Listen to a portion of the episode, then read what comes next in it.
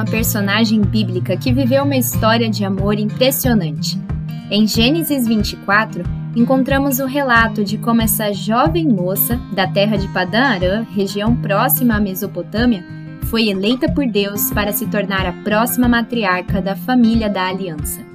A Bíblia nos conta que Rebeca foi a resposta de uma oração muito especial feita pelo servo de Abraão, o pai de Isaque. O homem rogou ao Senhor soberano que lhe mostrasse quem haveria de ser a jovem que ocuparia um papel tão importante na vida do futuro patriarca e também na história de todo o povo eleito. Como está escrito, esta é a minha súplica. Pedirei a uma delas: Por favor, dê-me um pouco de água do seu cântaro para eu beber. Se ela disser: Sim, beba, também darei água aos camelos que seja ela a moça que escolheste para ser mulher do teu servo Isaque. Desse modo, saberei que foste bondoso com o meu senhor. Gênesis 24, 14. O servo de Abraão mal terminou de fazer essa oração e lá apareceu a jovem Rebeca carregando seu cântaro. E que momento sublime! A Bíblia nos conta que ela era uma jovem muito bonita, em idade para se casar, que era virgem como nunca tocada por homem algum. Além disso, ela também era filha do sobrinho de Abraão, Betuel, o que significava que ela fazia parte da parentela do servo do Senhor. Ao receber o pedido do homem, sem nem ao menos saber de onde ele vinha, quem ele era e o que pretendia, a moça logo lhe deu de beber. E se isso não fosse o bastante, Rebeca ainda pegou água para refrescar os dez camelos da caravana de Canaã. Rebeca demonstrou ser uma mulher trabalhadora, disposta, gentil e muito generosa. A história é cheia de beleza e graça divina. Rebeca foi guardada e guiada por Deus, literalmente, para o seu amado Isaque, e com confiança ela creu na palavra do Altíssimo e obedeceu à sua vontade revelada. Os resultados desse passo de fé você encontra no registro sagrado, no capítulo 24 de Gênesis. Com Rebeca, nós aprendemos que uma vida de fé, serviço, generosidade e espera no Senhor, confiando em suas divinas promessas, pode ser compensada de forma extraordinária. Como podemos seguir os seus passos nos dias de hoje? Como podemos esperar pelo encontro com o nosso amado, se o Senhor assim permitir, com fé, serviço, obediência e pureza na presença de Deus? Como servir e agradar a Deus durante o tempo de espera? Como olhar para a realidade do casamento com fé e desejo por glorificar ao Senhor? Vamos conversar mais sobre isso? Sejam todos bem-vindos ao Dia a Dia na Palavra, Filhas de Rebeca.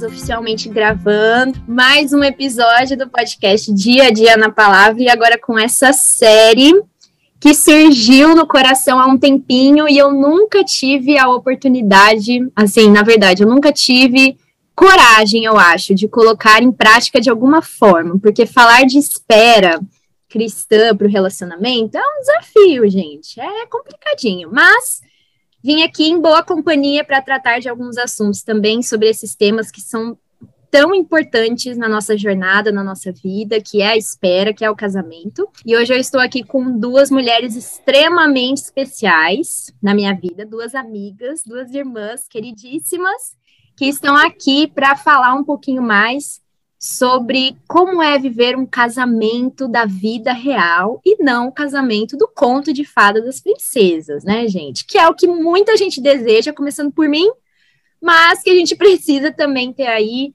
é, uma nova visão sobre esse ministério, né? Então, meninas, muito obrigada novamente pela presença de vocês aqui. E para a gente começar, nada mais justo, né, do que vocês se apresentarem para os nossos ouvintes. Eu queria que vocês contassem um pouco da história de vocês, quem são vocês na fila do pão, é, o que vocês fazem, no que vocês se formaram, é, e começar também exatamente com esse tema, é, sobre a questão do casamento. Como que vocês viam um casamento antes de entrarem nesse ministério e como que foi esse processo de mudança que vocês tiveram ao longo do tempo. Então, vou começar aqui com a Gabi. Gabi, se apresente aí para os nossos ouvintes. Olá, meu pessoal. então, eu sou a Gabi, eu tenho 30 anos, gente, 30 anos. É um peso, 30 anos que eu carrego. é, sou casada, já vai fazer 5 anos com o André. Sou formada em psicologia.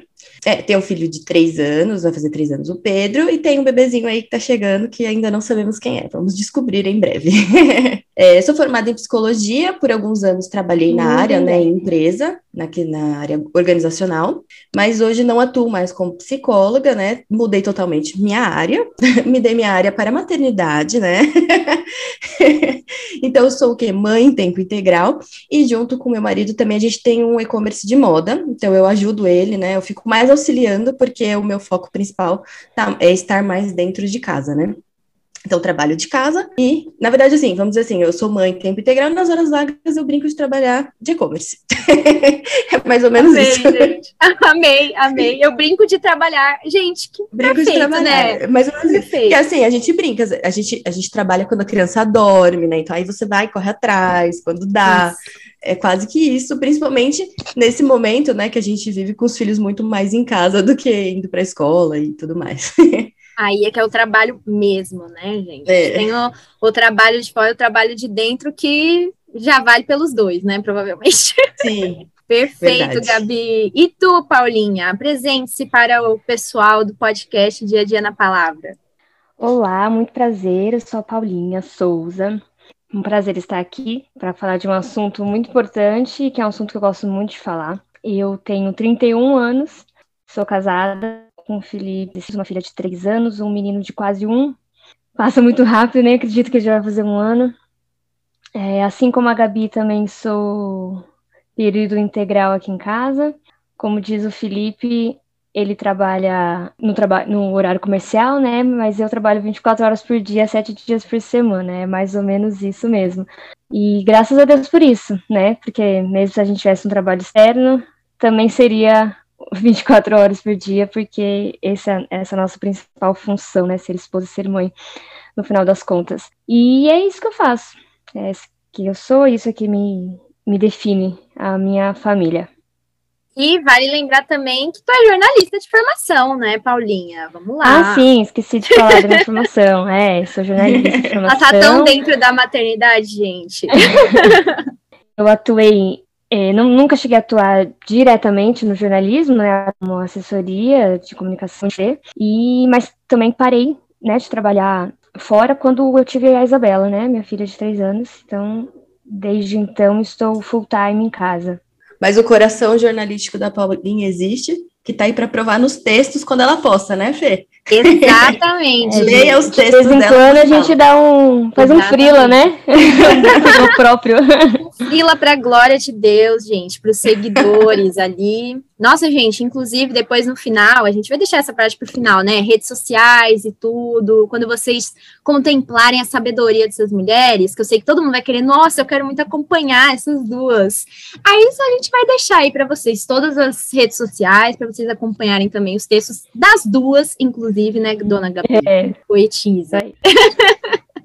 Mas perfeito, gente. E ah, para vocês, ouvintes, né, entenderem também, Gabi e Paulinha fazem parte da minha igreja, me conhecem desde sempre, né? E hoje a gente está aqui compartilhando esse momento para dividir experiências e também ideias sobre este tema. Então, meninas, começando, né, oficialmente, eu trouxe esse tema para fazer parte dessa série do Filhas de Rebeca, é, para a gente falar um pouquinho sobre como nós, mulheres, meninas, né, e meninas cristãs, como a gente enxerga é, o ministério do casamento.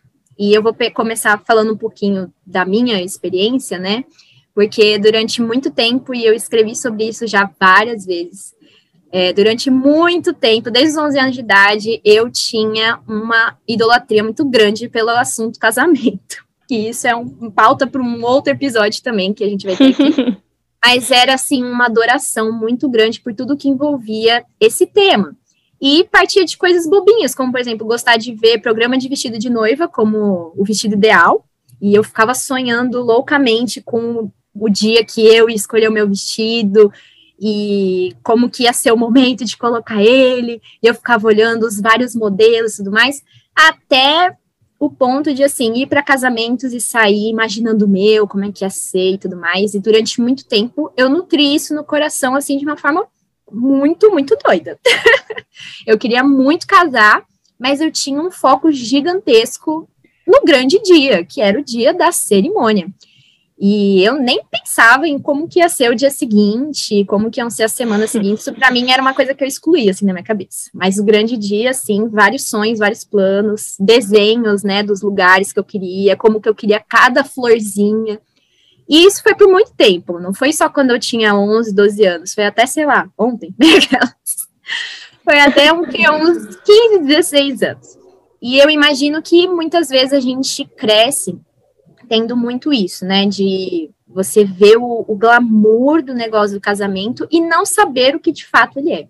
Como que vocês eram na fase de solteiras quanto ao casamento? Vocês eram aquelas meninas de boa, tipo assim, meu, casamento, que é isso? Ou vocês também tinham esse anseio muito grande, tinham uma noção mais realista do casamento também? Como que vocês eram na fase de solteira com esse assunto? Gabi, como é que era para você? Então, eu tava aqui pensando, você contando, né, e tudo, e assim, fiquei tentando realmente buscar na minha memória, mas eu nunca tive a super idealização do casamento, porque o casamento, a festa, né, vamos falar do dia do casamento, não o, o real, né, é, sempre foi uma coisa que me dava muito trabalho pensar.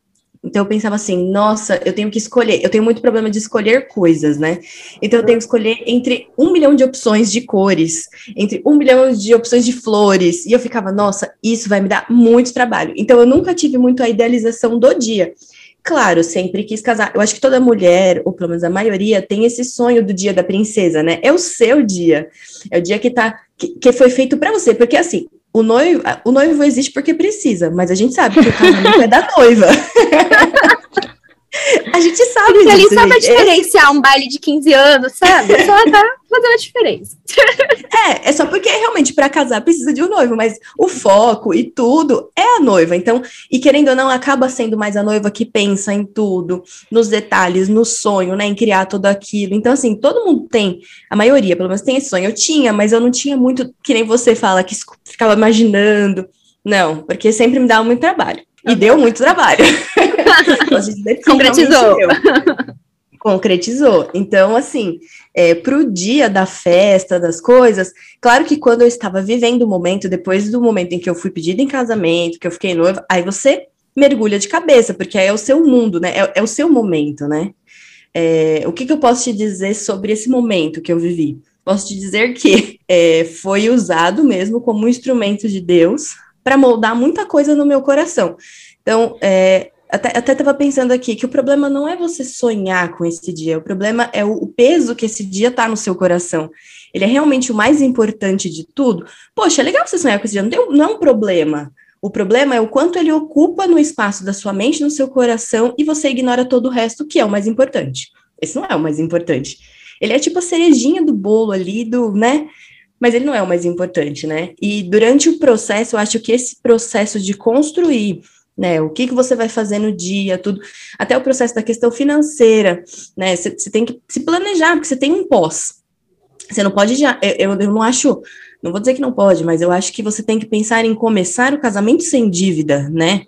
Muita coisa pode acontecer, muita coisa pode acontecer ao longo do caminho. E eu acho que, que você se planejar, o planejamento é muito importante. E aí, nesse processo de construir o dia do casamento, a gente ouve um monte de não. então, o que eu ouvi de não de Deus era uma coisa impressionante. Eu estava no meio de um processo de, de casamento e o que aconteceu? Eu fui mandada embora. Eu falei, agora, não tem emprego. Quero casar. Então, como que eu vou continuar? Não era, não era nem o processo do, do, casamento em si, porque aí você perde o emprego, você não tem dinheiro, você diminui, né? Você acaba diminuindo o custo. Claro, rola uma frustração, mas, né? Mas e o depois? Aí começa a dar aquela ansiedade, tudo. Então, assim, aprendi muito sobre dependência nesse processo. Aprendi muito que, assim, o que der certo é porque era para ser desse jeito, o que não deu certo não era vontade de Deus. E assim, se a gente entende que a vontade de Deus ela é soberana, por que, que eu tô sofrendo? Né? Então, eu posso dizer que esse processo de construir a, o casamento, o dia, foi um, um, processo que eu acho que Deus usou e eu acho que Ele deve usar para muitas meninas, porque é muito importante isso, para você moldar o seu coração. Então, o seu coração começa a ser moldado a partir desse processo, né? Porque o casamento é, é muito não, na verdade, né? É muito, é muito negar muitas coisas para outras coisas funcionarem, né? Então, quando você começa a, a, viver isso na construção do dia, do dia ideal, né? Do vestido ideal, do. E no dia, e ó, vou te dizer, tem muito perrengue que noiva passa e que ninguém sabe. Só a gente que tá ali vivendo nos bastidores sabe que o dia não foi, nunca, eu acho que não existe uma noiva que você conversa e fala, nossa, foi perfeito, nada deu errado. É impossível. Não tem como. Eu, eu acho que é impossível. então, eu posso te dizer que esse, esse, meu viver, o casamento da festa, do sonho, tudo, eu, eu acho que foi muito mais quando eu já estava vivendo. O antes, é claro, você sonha em casar e tal, mas eu nunca tive essa, essa construção toda, porque eu sempre tive essa questão de que ia me dar trabalho, e me deu. Não, eu achei isso maravilhoso, Gabi, sabe por quê? Porque o fato de você ter uma consciência de que isso dava trabalho, é, e isso já te deixar um pouco mais realista, é uma coisa que eu não tinha e que provavelmente ia me frustrar muito quando eu entrar. Se Deus permitir, eu vou entrar. quando eu entrasse, de chegar e falar: Meu Deus, é um monte de perrengue, é um monte de entendeu? Dinheiro, um monte de coisa que não tem nada a ver, entendeu? Então talvez eu me frustrasse é, é. bastante se eu não tivesse essa sim, noção. Sim. Acho isso legal também. Principalmente porque a indústria hoje do casamento, ela, ela ampliou um monte de coisa que não precisa. E uhum. assim, se você como noiva deseja, legal. Mas ela te dá tantas coisas que acaba, é, ela acaba desfocando do principal. Ela te desfoca, né? Ela faz você perder um pouco a questão de você ter um milhão de carros para chegar é, e várias outras coisinhas assim, detalhezinhos, né? Então isso, isso realmente deixa você assim perdida e, e você, se você não não tiver com a cabeça no lugar certo, você mergulha em um lugar perigoso né? Uhum. Porque você Sim. vai acabar exatamente isso. Querendo um monte de coisinha que se não der certo, a frustração, você fala, nossa, mas eu tô me frustrando por causa de uma flor, sabe? E gasta então, muito tempo e é energia é... com algo que não é o principal, né? Exatamente. E aí, é, e aí o que acontece? Briga, né? Ai, sim, meu Deus, é uma, uma reação em cadeia. O meu pai é. do céu. Como que a gente precisa ter cuidado com isso, né? Até antes de chegar no, no dia seguinte, a gente já tem questões a ajustar para o próprio dia nascer, né? O grande dia, né? Digamos assim. Exatamente. Nossa, muito legal. E você, dona Paulinha? Como é que você era, Paulinha, solteira? Eu acho que tu era muito de boa. Mas. Eu era muito de boa, cara. não, isso eu sei, mas tu era assim, casar, o quê? Casar? Ou como que era? Eu sempre gostei muito de casamento, sempre, sempre gostei, desde pequena. É, não tinha deslumbre de dia de princesa, mas eu sempre achei casamento muito legal. Uhum. Então, qualquer casamento que eu, que eu ia, eu ficava olhando tudo, não no sentido exatamente, tipo, ah, quero que o meu seja assim, assado, mas só de reparar no do outro, entendeu? De ver, nossa, olha como esse casamento é bonito, olha como a noiva tá bonita. Principalmente quando eu era bem mais jovenzinha e via a noiva entrando e aquela coisa de, nossa, um dia eu vou ser adulta e vou fazer isso também, né? Imagina quando for eu. Então, sempre gostei muito de ir em casamento, sempre gostei muito de ver é, o charme que o casamento tem, o amor que os casamentos têm, enfim, toda essa essa pompa, né? Essa coisa de por mais simples que o casamento seja, ele tem um negócio, né? Ele é um divisor de, de vida da pessoa, então ele traz uma sensação é, é boa, é um impacto, né? Para a pessoa e, obviamente, para quem está assistindo, transparece isso. Então, eu sempre tive esse deslumbre nesse sentido. Eu nunca parei para pensar no meu em si, que nem a Gabi falou, né? Ah, pensava que dá trabalho. E realmente, dá trabalho, porque quando você chega lá, ainda bem que sofri antes, porque quando chega lá dá trabalho.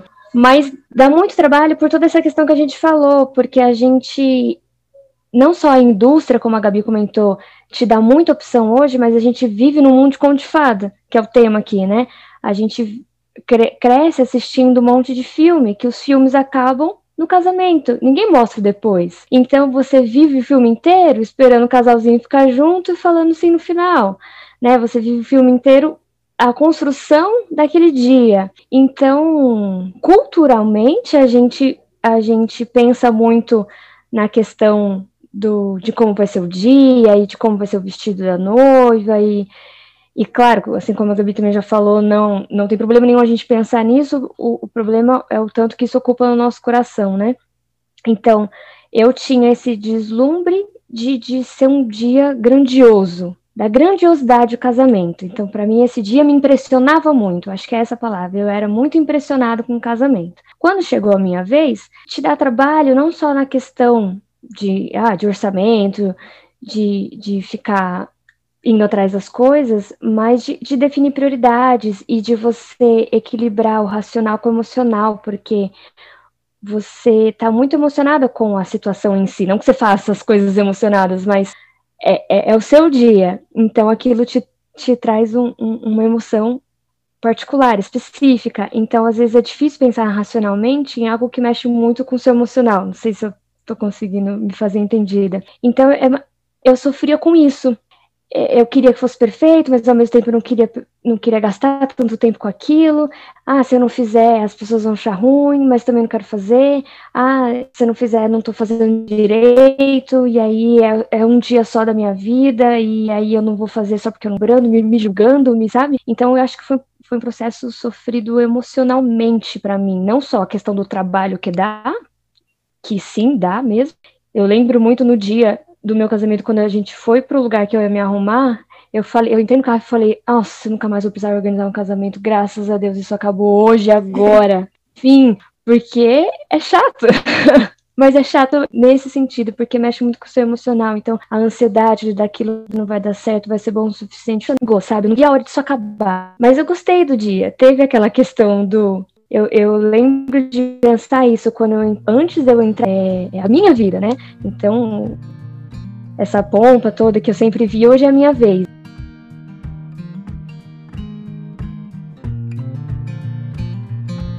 Falou da questão emocional, que eu acho que é uma das principais coisas que permeiam aí, né, uma vida é, real a dois, que não é uma vida de conto de fadas, não é todo mundo bonitinho, todo mundo não é perfeito, nem aquelas coisas românticas que eu também tinha muito na minha cabeça. Eu lembro muito de quando eu raciocinava assim, é, o meu futuro marido, o príncipe encantado e tal.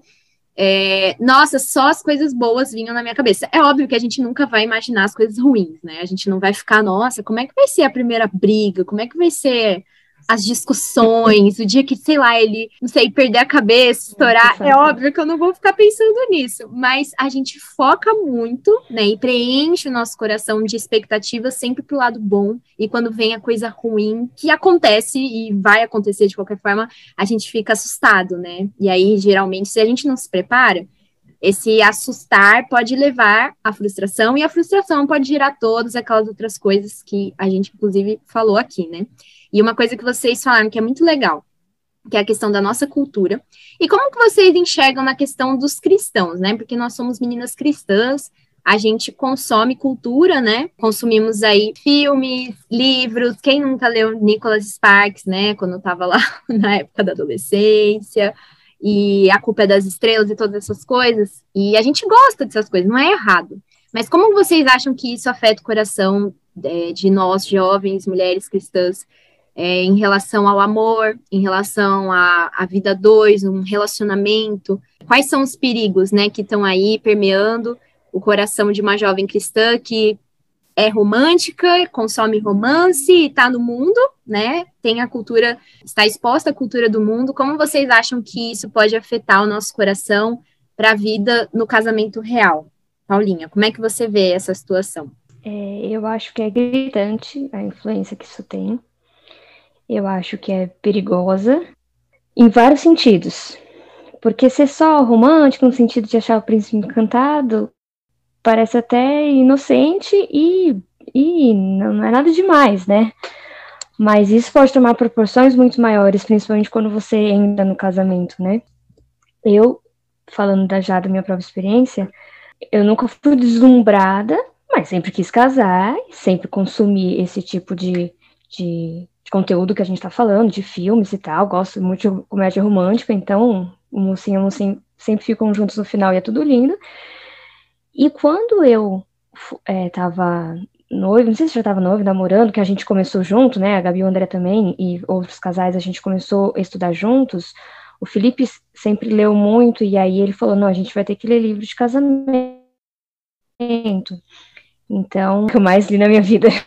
Cara, aquilo impressionou demais. Eu nunca tinha parado para refletir de fato na profundidade daquilo, na importância daquilo, no peso daquilo, e peso no bom sentido, né? Mas o casamento é a base de muita coisa. E, e lendo os livros, aquilo, sério, me impressionou de fato. Eu falei, caraca, olha a responsabilidade que eu tenho ao entrar no casamento, olha a, a, o significado que ele tem, a representação que ele tem, olha o que Deus queria quando Deus criou isso. Então aquilo me, me, me impressionou demais, aquilo me trouxe um, nossa, sério, foi para mim, eu, eu lembro mesmo um divisor de águas, que eu passei a olhar de outra forma. Só que eu nasci numa cristão, então a gente não sabia que casamento era tudo isso. Então, por isso que eu falo, parece algo inocente o que a gente assiste, né? Tem muitas coisas que não são inocentes, mas falando de comédia romântica, dessas coisas, pode parecer bobo, mas se a gente se baseia e sonha com base nisso, se torna tão superficial, mas tão superficial, que a gente não tem nem noção. E é superficial ainda de uma forma mundana, não é nem com uma base cristã. Então a gente tem que ir lá para as comédias românticas da Bíblia, cara, porque aí a gente vai entender qual que é a... isso tem um impacto muito grande a cultura tem um impacto na forma que a gente vê o casamento e a gente precisa trazer isso para nossa doutrina precisa trazer isso de uma forma bíblica para a gente não entrar em casamentos rasos né a gente tem a tendência de seguir, hoje, literalmente seguir no Instagram, né, muita celebridade, e a gente acompanha a vida delas e assiste esses filmes, então a gente é influenciado por, pelo comportamento deles. E hoje prega-se que o importante é ser feliz, se não der certo termina e fica com outro e tá tudo certo, e aí a gente esquece da profundidade, do significado, a cultura, essas coisas que a gente consome tem um impacto imenso. Então, é tudo questão de equilíbrio. O que, que você está consumindo mais? Aquilo que você está consumindo mais vai impactar mais. Depois, o impacto vai ser bem maior. Né? Se você tem uma ideia muito rasa de casamento, quando você entrar nele, você vai sofrer muito mais com a profundidade que você vai viver com ele todos os dias. Então, essa, é assim que eu vejo, né? Sim, e uma coisa interessante, assim, é que a gente é muito mais fácil, né? Porque você falou que você se impactou muito com o que você leu quando você descobriu o real significado do, do casamento, o que ele representa e tudo mais. E aí eu acho que a gente pode, nesse impacto, falar: vixe, será que eu quero isso mesmo? Não era esse casamento que eu queria, não, era o outro, era o que era bonito, tinha, né, era tudo é, florido, tinha uma música bonitinha no final, sobe os créditos e deixa lá o restante, né? No fundo. E eu acho né? que é quando você conhece de fato, é uma coisa que te abala e deve te abalar não para te amedrontar, para você falar assim, nossa, Deus me livre, sai, eu não não tenho, como é que fala? Eu não quero esse casamento aí não. Não, mas justamente de nos impactar no sentido de assim, não entre nesse ministério se você não souber de fato do que ele se trata porque não só você vai sofrer, como você não vai honrar a Deus, né? Mas é muito é, impressionante, uhum. né? O que, que causa quando a gente de fato descobre o que o, o casamento é para Deus, né? Diante do Sim. Senhor. Isso é muito, muito importante.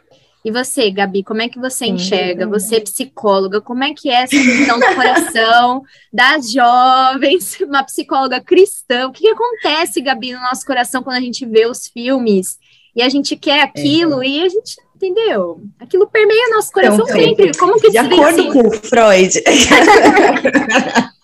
Eu Mentira, Freud sei nada do que Freud falou sobre isso, não é nada disso. Então, na verdade, assim, eu acho que tem uma influência muito grande e não tem como não ter, né? Eu tava, eu tava pensando nisso, esses dias eu estava assistindo um filme com o Pedro, e, e desde criança a gente é inserido no mundo da fantasia, ou no mundo do que não existe, ou não tem como, e não é ruim, né? Quando a gente é criança é muito importante para várias coisas, né? Desenvolvimento e tudo. E quando a gente vai virando, vai crescendo, virando adulto, você já consegue discernir, né? Poxa, não, Papai Noel não existe, unicórnio não existe, e, mas existe a fantasia. Poxa, eu, eu tava pensando que até hoje, falando nisso da, da, do que influencia, até hoje, o ano passado, eu, eu vivi o ano passado inteiro acompanhada pelo Harry Potter. Sou maior amiga dele. E foi muito importante para mim essa fantasia naquele momento, sabe? Um momento em que tinha muitas coisas acontecendo e, e, era meu refúgio. Então, assim, poxa, é muito legal. Mas a gente precisa saber dividir até onde aquilo é, poxa, muito bom e até onde aquilo tá mudando o meu foco, né? É, eu posso te dizer que o meu mundo da fantasia influenciado começou no namoro. Bom, eu namorei o André há muito tempo, né? A Paulinha gosta sempre de lembrar parte 1, parte 2. e, e eu posso te dizer que durante esse processo do namoro, é, eu acho que o namoro é importante exatamente para isso. Foi uma construção de coisas, não só de conhecer o outro, mas uma, uma, uma construção de entender que não é um conto de fadas, entendeu? Você tá no namoro, e aí também assim, a maturidade de entender que não é depois que casar que vai melhorar, né? O, o namoro é para isso. O namoro você pode cair fora, fugir e falar acabou. Depois que você casou, você vai olhar e falar assim: então, a gente precisa resolver. A gente precisa consertar isso aqui que deu ruim, né? No namoro, não necessariamente você precisa fazer isso. Você tem a opção, né? E já é uma coisa que já está sendo construída na nossa sociedade de outra forma. Então, assim, se você não está feliz e não está dando certo, o importante é você ser feliz e olhar para você. Que já está totalmente errado, você não tem que olhar para você, né? Nós somos egoístas por natureza. Esse negócio da, da, da, autoestima, a gente já tem uma autoestima, a gente já nasce egoísta, né? Tudo é nosso. Eu vejo pelo Pedro, o Pedro, três anos hoje, tudo é dele. Acabou, não vou dividir. Por que, que eu vou dividir, né? Tá nessa fase de aprender é, é, como que funciona, que não, tudo não é dele, o tempo não é dele, e, e, a gente já é assim por natureza. Então, a gente, a, a, ideia, a construção do ser humano é crescer e entender que não, que a gente tem, não pode ser egoísta. E quando a gente tem é, a nossa vida transformada, a gente começa a viver isso nas pequenas coisas. Comecei a viver isso no namoro, né? Então, por quê? Porque meu pai é completamente diferente do André. Os dois são pessoas maravilhosas, mas eles são diferentes. E meu pai realmente me criou me dando tudo ali na mão. Eu acho que é coisa de pai, né? Pai e mãe, eles fazem isso normalmente. Então não teve muito aquela coisa do me empurrar, resolve. Até teve quando eu cresci mais, né? Claro que assim, se eu tinha alguma coisa para resolver, algum problema, ele sempre falou, não, vai lá, resolve e tal. Mas sabe aquela independência? E eu posso dizer que o André entrou na minha vida para me ensinar a crescer, né? E muita coisa eu aprendi depois do casamento. Que eu acho que aí foi o meu erro, porque eu acho que se eu descobrisse antes, eu ia falar assim, ai Deus, acho que eu não vou casar, não. vou ficar aqui, mas vai dar. Isso tá aí, mais isso aí vai doer demais. Uhum. Nossa. Né? Então, assim, é uma coisa que é de se pensar, né? Porque você mesmo falou, ah, então é melhor a gente entender antes. É muito importante você entender o papel da mulher no casamento e o papel do homem. Mas também acho que é muito importante você entender que o outro vai errar tanto quanto você vai errar o tempo todo, porque nós somos pecadores, né? Então, é, é um ajuste de pontas o tempo todo. E isso é o que a Paulinha falou, não mostra nos filmes, porque o filme sempre acaba no casamento. Aí você fala, ai, que lindo. E o depois? É. Mas e aí? Quem que vai lavar a louça? Né? Quem que vai resolver aquele problema que precisa ser resolvido, né?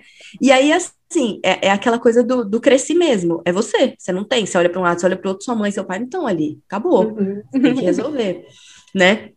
Então, eu acho que existe, sim, é uma influência perigosa, mas também existe uma influência boa, né? O, o que eu acho que, que mais tem sido perigoso que eu vejo de hoje em dia é que tem sido construído filmes muito assim, a mulher sendo muito boa, independente, resolve tudo sozinha, e os homens são muito ruins. Sim. É sempre assim. Hoje em dia você pode olhar tanto desenho, né? Os filmes, muitos filmes sim, da Disney têm sido assim. nossa, assim. Sim. E, e, filmes mesmo, filme para adulto, filme de romance. O romance tá estranho, né? Uhum, você fala, Poxa, mas ele não chegou para salvar ela, ela se salvou sozinha. Aí você fala, poxa, mas, mas Deus ele, ele, ele criou o homem para cuidar, né? É, a mulher, Exato. a mulher é o suporte, a gente, a gente também tem um papel importante, os dois têm, se complementam, né? Então, assim, existe, existe uma completude. Legal. Só que aí não é isso que a gente vê. Exato. E eu acho que, que hoje o, o maior perigo é esse, entendeu? A gente começar a construir um ego de a mulher, né? Vamos falar da mulher. Construir um ego de independência que não é real. Porque em algum momento da sua vida você vai se frustrar e feio, porque não é real, né? Sim. Com certeza. Então, acho que é isso. E Freud não disse nada, porque eu também não sei o que ele disse. Isso aqui é Meira Gabi. Nossa, essa questão, gente, dos filmes é muito, porque a gente até fala, né? Ah, não, a influência dos filmes e tal. Hoje a influência é até pro outro lado, já foi para um outro extremo, não é nem para você ficar esperando o Príncipe Encantado. É, não espere o Príncipe Encantado, salve-se você mesma. Exatamente. O negócio tá, tá difícil. Nossa, eu assisti um filme, acho que é, é on, não, ontem, anteontem, com a, com a minha família aqui da Disney também, e tinha um personagem todo bonitinho lá, assim, que é, é, como se fosse o príncipezinho, assim, da história. E retrataram ele como se fosse um bobão, um bobalhão, assim, porque ele quer casar. E aí as, as meninas com quem Absurdo, ele tava né? pensando. É, aí, tanto que numa hora da musiquinha ele até fala, mas eu tenho tanto amor para dar. E ele, o personagem em si, é meio que um bobãozão, assim. Aí eu fiquei, uhum. gente, mas que coisa, né? E é tão sutil, porque ele não é personagem principal e uhum. tal, mas assim, tá ali, entendeu? Tá ah. ali. E aí, a desconstrução dos papéis, ela tem vindo muito tá. forte de uma forma muito sutil, e aí esse é o perigo. Esse é o perigo. E assim também, vamos, vamos dizer, né? Como é o que eu falei, somos pessoas pecadoras. Os homens, ao longo, né, do, do, que a gente vem vindo lá, desde a época das nossas avós, não têm desempenhado um papel muito bom como marido e homem, né? Em algum momento, as mulheres se levantaram para se defender, porque realmente existia as que apanhavam, existia muita coisa absurda que não era dita. Realmente. Então, por conta de tudo isso, hoje em dia, tudo se inverteu. E é até engraçado, porque quando a gente conversa com uma pessoa e fala assim, ah, então, eu sou formada em psicologia, mas ah, hoje eu não trabalho com isso, hoje eu cuido dos meus filhos, eu fico mais em casa, é um absurdo. As pessoas te olham, tipo, com, com um olhar de dó, é. como se realmente aquilo fosse um erro. Sim. E eu sempre fico pensando, poxa, mas eu, eu acho, eu acredito, eu acredito realmente por isso que eu vivo isso, que eu estou vivendo o que Deus quer que eu viva. Eu tô muito tranquila quanto a essa decisão, entende? Uhum. Mas essa desconstrução toda tem vindo de uma forma tão sutil que hoje o que é o óbvio é um absurdo. Exato. É assustador isso. Nossa, é, é. verdade. Mas é o que a gente está encontrando cada vez mais, e assim, se a gente não tiver muito permeada pela palavra, cada vez mais intensamente, a gente vai se deixando, tem, tem rastros, né, no, no coração da cultura, e se a gente deixar que eles sejam muito mais é, presentes do que a palavra de Deus, que vai confrontar tudo isso, com certeza a gente vai ter, por exemplo, mulheres entrando no casamento tendo essa posição meio dúbia, né? A questão da submissão, super difícil. Nossa, até hoje é um, um problema falar sobre isso, uma, é motivo de várias palestras, sendo que a submissão cristã ela é uma bênção maravilhosa, né? Sendo que a gente tem em mente que nós casamos com homens que seguem o exemplo de Cristo, né? Então é tudo Sim, isso. E homens perfeitos. Muitas camadas, né? Não, e homens perfeitos hoje são aqueles que aceitam a mulher maravilhosa, independente, Ai, perfeita, sim. que nunca Ai, erra, do jeito que ela é, e abaixa. Ele é o submisso, porque ele faz tudo que ela quer o tempo todo, e aí o casamento dá certo. Então, aí é um casamento perfeito, ele é uhum. parceirão e tal. E eu fico pensando, não, ele é um bobão, ele é um frouxo, ele, ele não tá ah. fazendo o papel dele, uhum. né? Nossa, sim, Gabi, meu Deus, como isso é real, é verdade, é um fato. E pegando aqui também uma coisa que eu, que eu quis muito pontuar, né, que eu coloquei aqui, o tema é Filhas de Rebeca, e eu expliquei, né, na vinheta, para todos os ouvintes, o porquê desse, dessa série se chamar Filhas de Rebeca, porque é, eu pensei muito na vida da matriarca Rebeca, em tudo que ela viveu. E ela teve uma história de amor incrível e maravilhosa que a gente lê e a gente fala, gente, isso aqui para uma série, para um cinema, tá lindo, perfeito. Imagina subindo os créditos depois que ela encontra com Isaac. Perfeito, né? Maravilhoso. E aí, isso combina muito. O casamento dela foi divinamente traçado por Deus, ela foi guardada e escolhida por Deus e encaminhada, literalmente. Ela caminhou durante muitos meses para chegar até o homem que ela nunca tinha visto na vida e ela reconheceu ele de longe e tal. Só que aí você vira a página, e aí o que, que a Rebeca teve que enfrentar? Infertilidade, numa época em que não ter filhos era a maior das desgraças possíveis, imagináveis. Ela teve que enfrentar, quando ela engravidou, a luta dos gêmeos no, no ventre, tanto que era uma coisa tão doída para ela que ela até falou: Deus, por que, que é assim? E aí descobre que eles vão ser rivais para o resto da vida. E depois, tudo que aconteceu com Jacó e Esaú. Então, conflitos da vida real que ela teve junto com Isaac. E se a gente uhum. para só no final da história dela também, é, e não percebe o quanto que Deus está trabalhando não só com histórias perfeitas, mas com pessoas imperfeitas, né? Tá, ele está lidando com dois seres humanos que vão é, pecar, que vão agir de uma maneira errada, né? O Isaac preferindo um filho, ela preferindo o outro, tantas outras coisas. É, e aí, se a gente para só naquela primeira parte, a gente fala, nossa, eu também quero ter eu quero, quero ser assim como a Rebeca e tal, e a gente vai falar mais sobre isso num outro ponto, sobre a espera dela e tal. Mas é lembrar que Deus também vai levar você, não só para um casamento incrível, mas para uma vida onde você vai ser provada. Foi Deus que deixou a Rebeca infértil, foi ele que deu os gêmeos e fez todas aquelas coisas acontecerem. E aí você vai falar: nossa, mas você caminhou, Deus levou a Rebeca para sofrer? e levou ela para o casamento real, né? Para uma vida real, que tem todas essas nuances, né? Uma coisa que eu ia perguntar para vocês também: qual é o maior risco que vocês enxergam, né? De pessoas hoje, meninas hoje, né? Nesse quadro que a gente estava é, pintando aqui, sobre essa questão da influência da cultura, de não estarmos preparadas, né? Às vezes a gente não conheceu o real significado do casamento, porque é uma coisa que eu fui conhecer há muito pouco tempo. Eu nunca imaginava. Ai, gente, é a vida inteira na igreja e a gente confessa os pecados, né? Mas eu nem tinha um que casamento indicava a união de Cristo com a igreja e sobre como Deus preparou tudo isso lá no Éden e tudo mais. Eu não fazia noção nenhuma disso. Como vocês acham que a gente pode se preparar assim hoje, vocês pelo que tudo que vocês passaram, tudo que vocês aprenderam, como que a gente começa ainda solteiras, né? Se a gente tem esse desejo e colocando ele no lugar certo e não na idolatria, né? Mas como que a gente se prepara para um casamento real? O que que precisa? Vocês que já estão aí do outro lado, né, da margem, já chegaram à ilha, a gente está aqui só esperando, né, Deus mostrar o, o restante do, do caminho. Mas vocês que já chegaram, já viveram, já passaram pelas brigas e tudo mais, pelos momentos bons e os momentos difíceis. O que, que vocês acham que é importante para uma menina solteira ter em mente, no coração, para se preparar nesse momento, para viver um casamento real, assim, para a glória de Deus? Paulinha, o que, que você acha?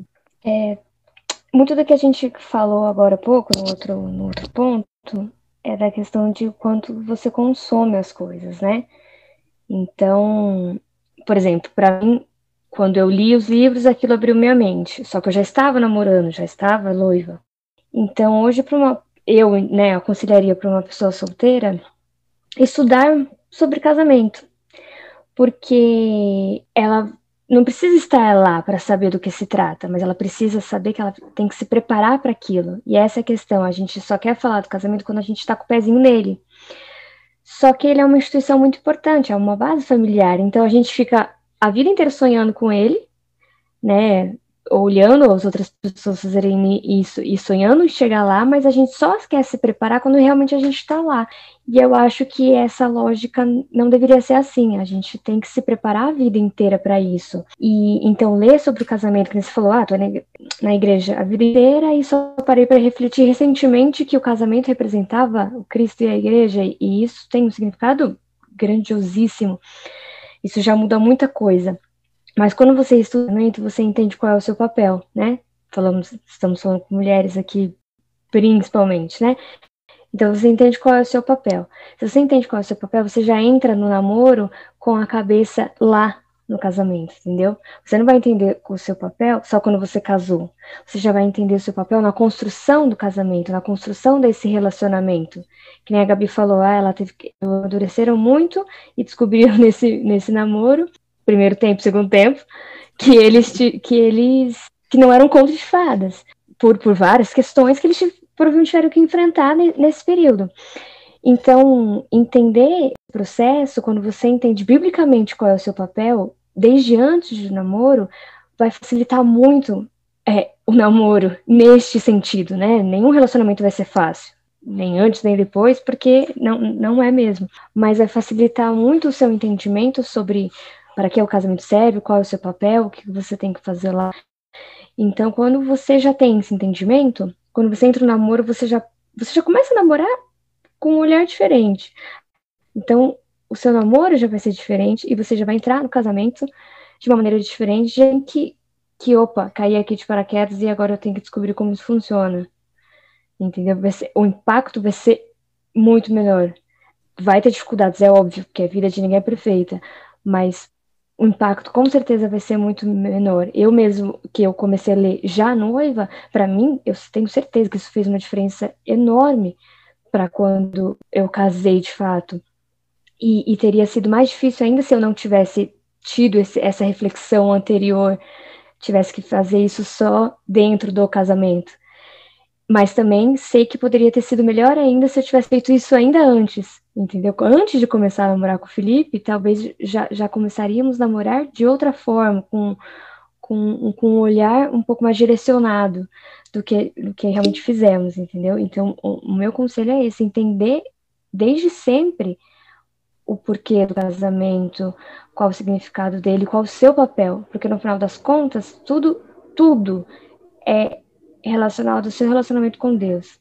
Então, se você não, não tem definido o seu relacionamento com Deus, quem você é em Deus, nada vai funcionar. Seja solteira, seja namorando, seja, seja casada, não vai funcionar. Então, precisa estar muito bem definido o seu relacionamento com Deus e quem você é em Deus. Por isso que tem que entender qual é o seu papel no casamento, para quando você chegar lá, você saber qual é o seu papel em Deus, entendeu? Não o que você tem que prestar conta pro, pro cônjuge, mas prestar conta para Deus, né? É o seu papel. Assim como solteiro, você tem que prestar conta para Deus. Então, quem você é em Deus hoje e sabendo o seu papel, você vai mais facilmente descobrir quem você é em Deus dentro do casamento. E isso vai tornar o seu casamento mais fácil. Porque diminui o ego, né? Que, que é o principal problema do casamento. Eu sei que não é o assunto, mas é o principal problema de qualquer casamento. é o, então, você descobrindo isso antes vai, vai ajudar bastante. Nossa, você falou uma coisa que é tão importante, mas às vezes a gente quer deixar tanto para a última hora, que é a questão do seu relacionamento e sua identidade no Senhor. E isso demora demais para acontecer às vezes, e é cortante o que Deus faz com você pela graça, né? Todas as vezes que tem livramento, é muito bom. Na hora a gente acha, é que nem a Bíblia fala, na hora a disciplina, dói e não é boa, mas depois ela gera frutos de justiça. E é exatamente isso que acontece, porque quando você, né, que nem eu falei, eu tinha muito esse, esse desejo e eu ficava nutrindo muito isso no coração, e você quer fazer acontecer, né? E como você faz acontecer? Você procura o um noivo, né, Gabi? Porque no casamento não dá para ser sozinho. e aí, o que, que acontece? Você começa a idolatrar não só o, o desejar o casamento, mas também, assim, o conseguir. E nisso você não está prestando atenção no Senhor, você está prestando atenção em só satisfazer essa sua ânsia, e nisso você está tão frouxo uhum. em Deus. E se você está frouxo em Deus, é exatamente o que você falou, Paulinha. Não vai dar nada certo. E mesmo que dê certo, não é para bênção, é para sua possível disciplina, né? Ou então para você, como é que fala?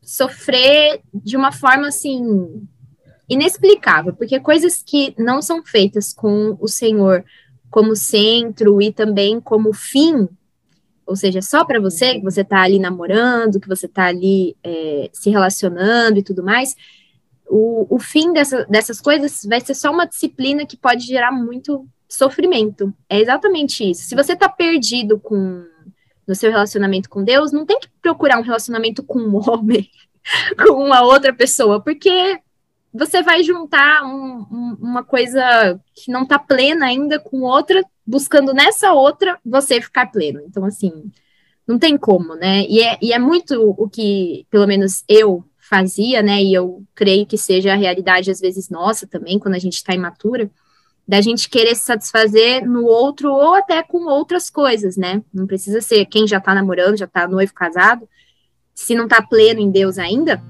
vai tentar se satisfazer com outra, outra coisa, com dinheiro, com trabalho e tudo mais, e isso nunca vai trazer a, a plenitude. Então, isso que você falou é, ai, é o que a gente está querendo trazer com essa série, né? Que você precisa estar plena e conhecer o Senhor, para você poder viver tudo que é, Ele deseja para você, na verdade, né?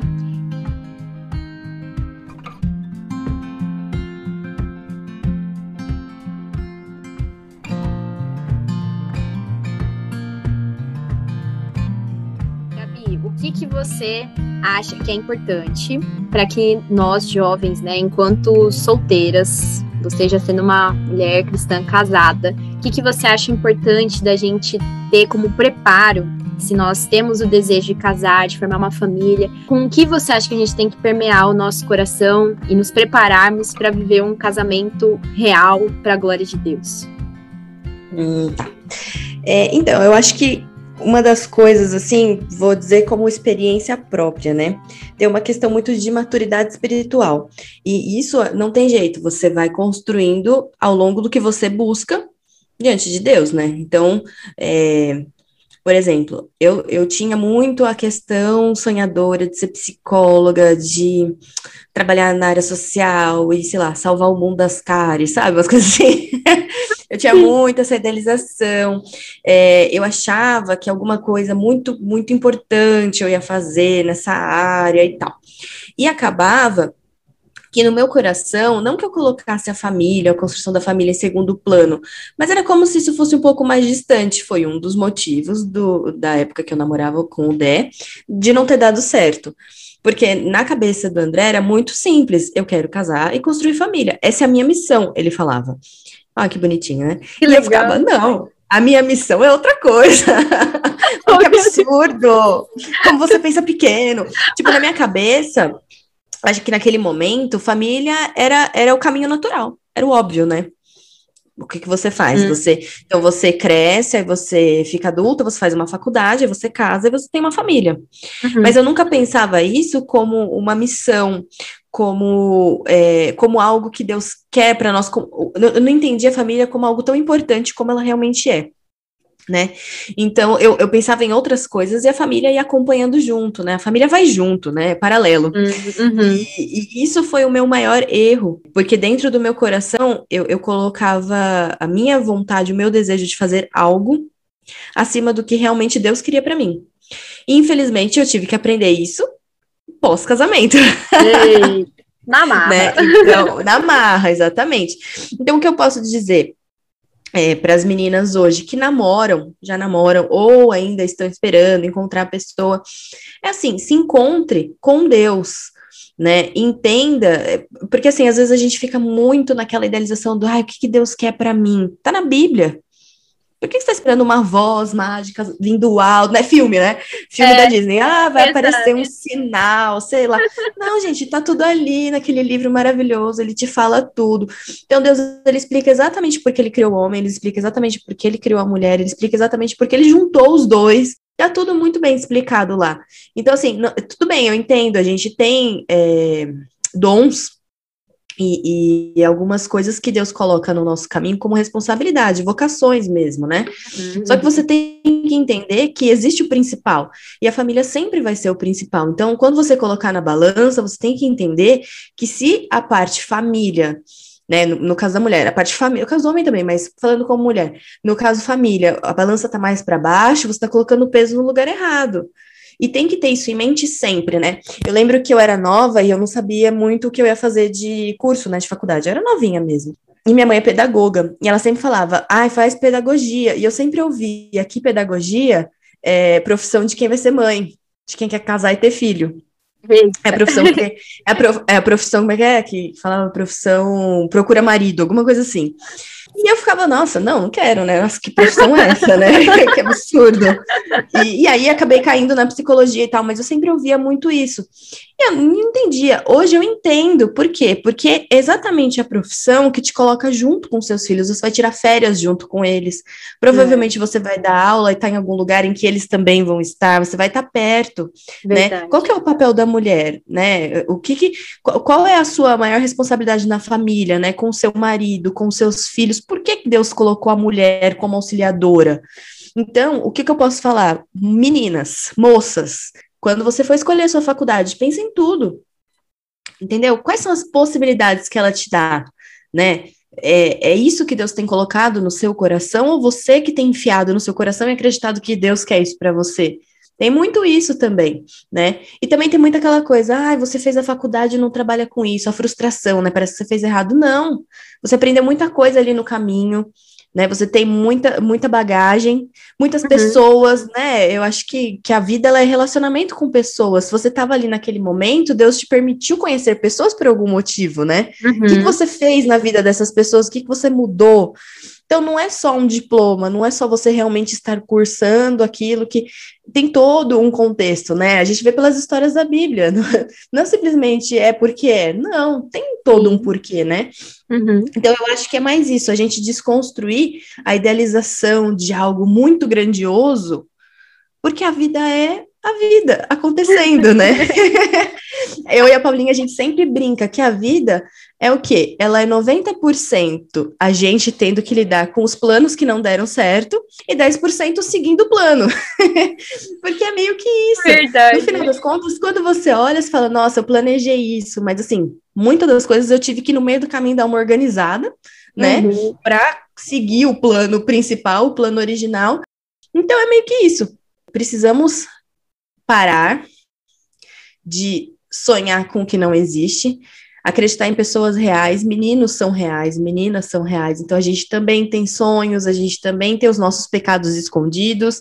Todo mundo tem um super ego, todo mundo tem um ego que é maior que tudo, e a gente tem que aprender a diminuir esse ego, né? Uhum. Quando a uhum. gente tá ali no dia a dia, dia a dia na palavra, né, Fê? É, isso aí. Então você tá ali, você tá. Cada vez que você estuda e você se coloca diante de Deus, você diminui mais o seu ego. E isso é muito importante. Eu acho que isso é o principal pro casamento. É, você tem que se preparar para o casamento desde sempre. Mas é o que eu falei no começo, tem muito a ver com a maturidade espiritual, né? O que você busca. Você querer isso. Não adianta, ah, como que eu me preparo para o casamento? Ah, então caso mês que vem. Bom, você já vai começar mal, porque você está atrasada. mas você, mas você dá uma estudada nos livros, que nem a Paulinha falou, já ajuda muito. Você está interessada em saber, já ajuda muito, né? E eu acho que o, o importante é saber assim, é o que eu falei, no namoro, você pode conhecer, você pode terminar, não deu certo, você pode fazer o que você quiser. No casamento, você vai ficar junto, entendeu? No casamento você vai fazer dar certo, né? Você vai orar, você vai chorar diante de Cristo, você vai estar ali com seu marido, você vai ter que resolver, não tem jeito, porque é assim que Deus ele decidiu. Casamento é para hum. sempre, né?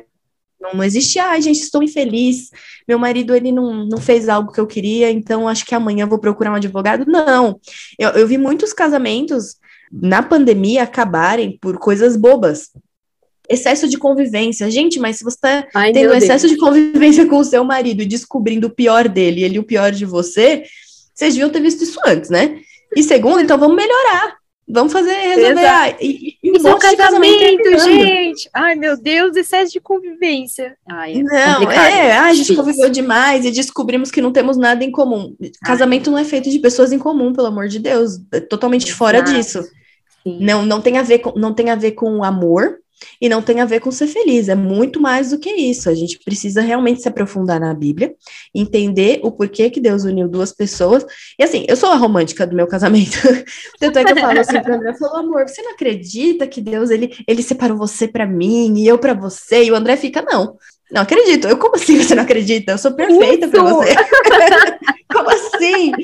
Aí a fala, bola da razão caindo igual uma âncora no romance. É, aí ele fala, não, eu acredito que Deus, ele coloca a gente com opções, não, então assim, não opções, mas que ele quer dizer assim, ele, ele te dá exatamente qual é a, a pessoa que você tem que buscar. Uhum. Que você tem que é, diante da palavra de Deus, ele te fala qual é o melhor cenário, né? Vamos dizer assim. Sim. E aí você conhece a pessoa, fala, poxa, ela é legal, legal, vamos aí, entendeu? Essa é a cabeça do André, eu acho um absurdo. eu quero acreditar um pouco ah, no romance, eu cara. Também, Rebeca tá aí um pra contar. Exato. Não é? André, por favor. Por favor, Por vamos favor. lá, vamos levar a história da Rebeca adiante aí, né, gente? Não, mas é meio que isso, né? A gente tem que, quando você está conhecendo a pessoa, você tem que colocar tudo isso em conta. Ela é a pessoa ah, que, te vai, que vai te levar mais para perto ou para longe de Cristo, né? As brigas que vocês têm no namoro são fúteis ou realmente são profundas? Faz sentido, né? Então, todas essas coisas eu acho que é uma construção para o casamento. Então, é abrir o olho né? Uma vez eu vi um pastor falar: no, no namoro você abre o olho, no casamento você fecha o olho. é, é meio que isso. Gostei dessa frase. Falei, gente, eu preciso Muito guardar essa frase bom. na minha vida. É verdade, nossa. E já Não fica é? aí para todo mundo que vai escutar, gente. Namoro, você abre, assim, você, casamento, você. Você teve, Exatamente, você teve um tempo para conhecer a pessoa, então a partir sim, dali é sim. é fazer dar certo, é entender o seu papel, seu marido entender o papel dele e fazer as coisas acontecerem, né? Duas pessoas sim. cristãs, elas, elas querem se juntar para andar na mesma direção. E para uhum. isso funcionar, cada uma vai estar tá do seu lado. Então, não dá para andar no mesmo jeito, né? Então, uhum. um tá de um lado, o outro tá do outro e vamos caminhar. Por isso que cada um tem o seu papel. Sim. E Gabi, uma coisa muito legal também é que e que tá muito em falta hoje, exatamente por conta do ego, é que o amor na Bíblia é sempre envolve também uma coisa que hoje é um absurdo para as pessoas, né? Que é sacrifício. É você negar a si mesmo. É, é você se humilhar, se esvaziar, tendo o exemplo de Cristo. Tudo bem que nós sabemos que o homem tem a responsabilidade de, né, é, seguir o exemplo de Cristo, ser como uhum. Cristo dentro do lar, mas nós também temos que seguir, porque o mestre é o mesmo para o homem e para a mulher. Sim. E a mulher, ela tem isso também, porque para a gente ser submissa, a gente tem que negar a si mesmo, a, a nós mesmos, né? A gente tem que abrir Não, e mão. É tão, e é tão sensacional que na Bíblia tem um versículo que fala que as mulheres mais velhas têm que ensinar as mais jovens a amar o marido. Aí eu fiquei pensando, bom, um dia né? eu tava estudando isso, e eu fiquei pensando, cara, eu preciso aprender a amar. Ou seja, se ela tá falando isso, é porque quando você entra com esse amor no casamento, não é esse amor da Bíblia, são coisas diferentes. Essa, na verdade, o amor que a gente fala, né, o mais conhecido no mundo, é uma paixão. Exato. Paixão, ela, né, paixão, a gente sabe qual é o problema da paixão, né?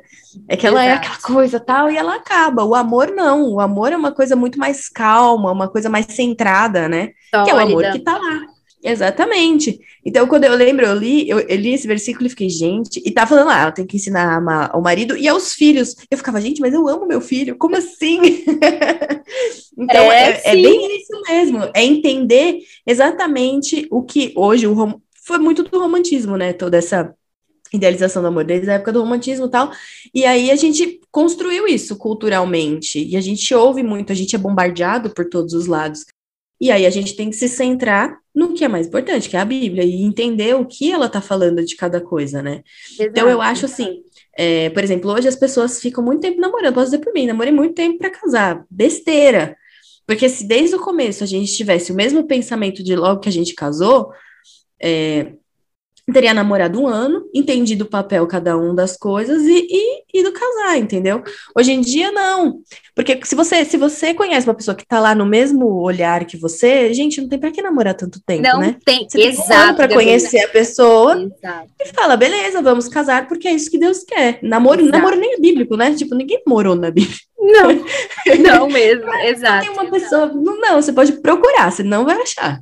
Uhum, né? Porque exatamente. o que Deus fala é do casamento. Então, acho Sim. que se você está centrada, você encontra uma pessoa centrada, né, com um foco em Cristo, é isso. Não tem, é exato, não tem nada que sustente, né, um, como é que fala? Você escolher, falar, não, temos que ficar muito tempo e tal. Não, se você já está ajustado, isso é até uma coisa boa, né, que a gente se preparar antes de começar a namorar também, da gente não encarar isso só, tipo, ah, encontrei uma, uma pessoa, agora vou fazer.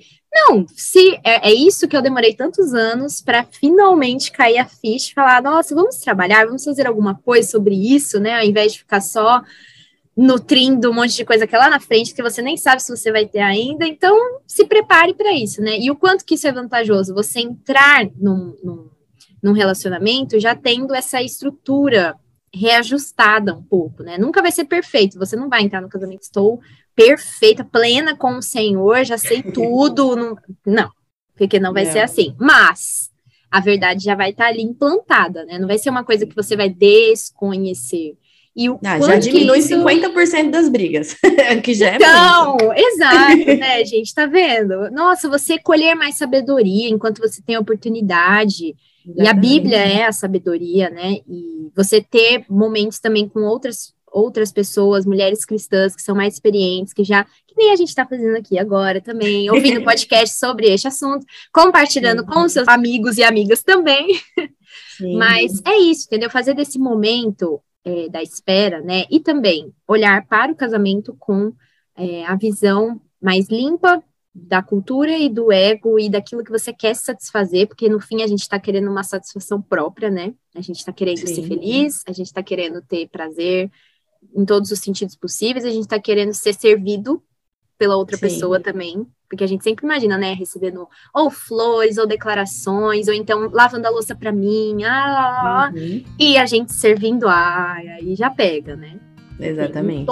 tantas coisas e e, e, é, e é isso, a gente ter essa noção, essa visão ajustada, limpa, e estarmos preparadas espiritualmente para o casamento real.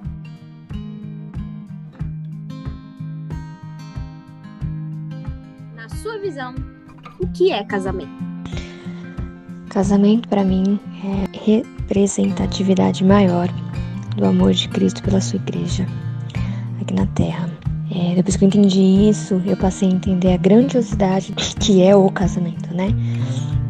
Então, para mim, casamento é um grande ministério. É o principal ministério da, da vida das pessoas que são casadas. Para mim é uma honra e privilégio muito grande poder servir a Cristo através do meu papel de esposa, através de, de ter constituído uma família né, pelo casamento. O casamento para mim é o maior exemplo que a gente tem que dar aqui na Terra sobre a relação de Cristo com a sua igreja. E isso para mim é lindo. é lindo demais. Ai, gente, que difícil. ah, eu acho que assim, é, pela minha pequena experiência, né, e pelo que eu tenho estudado e tudo que eu tenho aprendido, né, Deus tem chacoalhado aí durante esse tempo e tudo, o casamento, ele é ele é para a glória de Deus, né? Então, tudo que a gente tem que fazer na nossa vida tem que ser para a glória de Deus. E o casamento é mais uma coisa para a glória de Deus. Então, eu acho que assim, o, o casamento pensando até em casamento real mesmo, eu acho muito legal pensar que Deus ele uniu duas pessoas extremamente diferentes, pecadoras, porque se você olhar no geral, as pessoas nunca são iguais, elas são sempre diferentes, para que a gente possa aprender junto a ser melhor, para Cristo, para que o nosso lar seja bênção. Então, a constituição do casamento é você casa com outra pessoa e você tem filhos, porque a partir dali você começa a, a ensinar almas para Cristo, mais pessoas, né? A sua família é, começa ali, né? O evangelismo começa em casa, né? Então, é ali que começa. Eu acho que o casamento é para isso. Ele, ele aponta para Cristo, ele aponta né, pro, pro, que Deus, o amor, né, de Deus quando ele mandou o filho, então Cristo sendo a, a o noivo e a igreja a noiva, é o tempo todo apontando para isso, e, e, e, que responsabilidade, né? Porque se a gente sabe que esse é o exemplo, seguir esse exemplo é muito difícil, né? Porque é o exemplo perfeito e nós não somos, né? Então, eu, eu acho que o casamento é isso, é a junção de duas pessoas olhando para Cristo, que é o foco, e construindo ali mini pessoinhas também para a glória de Deus, né? As nossas flechinhas, que um dia também vão casar. Então, qual que é o papel, é, a responsabilidade? Você ensinar o papel do menino de homem, né, e da menina de mulher, porque eles também vão casar e construir famílias, né? E se isso é construído desde sempre, ele vai sofrer bem menos, porque acaba que a gente acaba sofrendo no casamento, porque a gente chega achando que é tudo pra gente, né? Exato. Então, ah, eu acho que é isso. Casamento é. Casamento é muito legal, gente. Casem. Só digo isso. casem. É o arremate de tudo que nós falamos aqui é, gente, você, casem. Se você tá namorando e tá me ouvindo, casem. Receba essa mensagem, aplique ela em sua vida. Apliquem. E assim, uma coisa que eu não disse, Fê, mas eu acho que é legal a gente falar também, que as pessoas têm muito medo do casamento por conta da questão financeira, né? Então tem, uhum. ai, mas eu acabei de me formar, ai, mas como é que eu vou fazer? Gente, é, se você sabe que aquela é a pessoa que, que você tá certa, né? Decidiu que você vai casar, você tem a plena consciência, né? Seu coração tá ali. O dela também, foco em Cristo, sério. Orem, coloquem diante de Deus, porque casem. porque ele quer isso para você. Ele não quer que você seja rico. Ele não quer que você, né, compre uma casa. Ai, só vou casar depois que eu comprar meu apartamento. Ou só vou casar depois que eu terminar a faculdade.